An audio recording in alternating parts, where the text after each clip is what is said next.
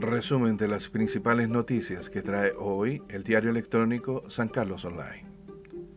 Gerente de las AFP contradice a Piñera y dice que el primer pago del retiro del 10% será el 22 de diciembre.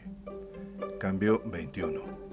Fernando Larraín, gerente general de la Asociación de Administradoras de Fondos de Pensiones, informó que el primer pago del segundo retiro del 10% solo será el 22 de diciembre y no el 17 de este mes, como lo informó el presidente Sebastián Piñera. Violentas protestas volvieron a marcar la jornada en la Alameda de Santiago para pedir la renuncia del presidente. Publimetro. Como cada viernes, cientos de personas trataron de llegar hasta el Palacio de la Moneda para manifestarse en contra de Sebastián Piñera.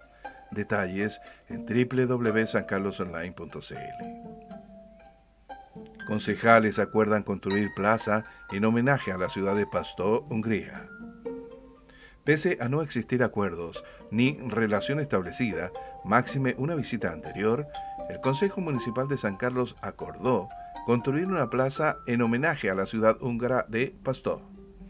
Detalles en www.sancarlosonline.cl. 10 millones de pesos fue el botín del robo a la notaría local.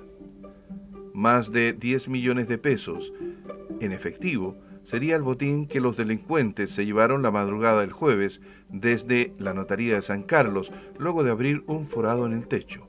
La notaría está ubicada en Picuña Máquina 529, a media cuadra de la plaza de esta ciudad. Nuevos procedimientos para favorecer alimentación de pacientes con patologías digestivas se incorpora en Hospital de San Carlos. Se trata de la prótesis esofágica y la dilatación esofágica, ambos procedimientos endoscópicos que buscan ayudar a la alimentación de pacientes con dificultades de deglución. SAC valora medidas de plantas exportadoras frutícolas para prevenir contagio del COVID-19. El director regional del SAC, Eduardo Geria, destacó el avance que han mostrado las plantas exportadoras de fruta de Ñuble en la implementación de medidas orientadas a disminuir el riesgo de contagio de COVID-19 durante la inspección fitosanitaria. Esto se comprobó al visitar las instalaciones de Price ProServi en Chillán Viejo. Fin a las principales noticias que trae el diario electrónico San Carlos Online.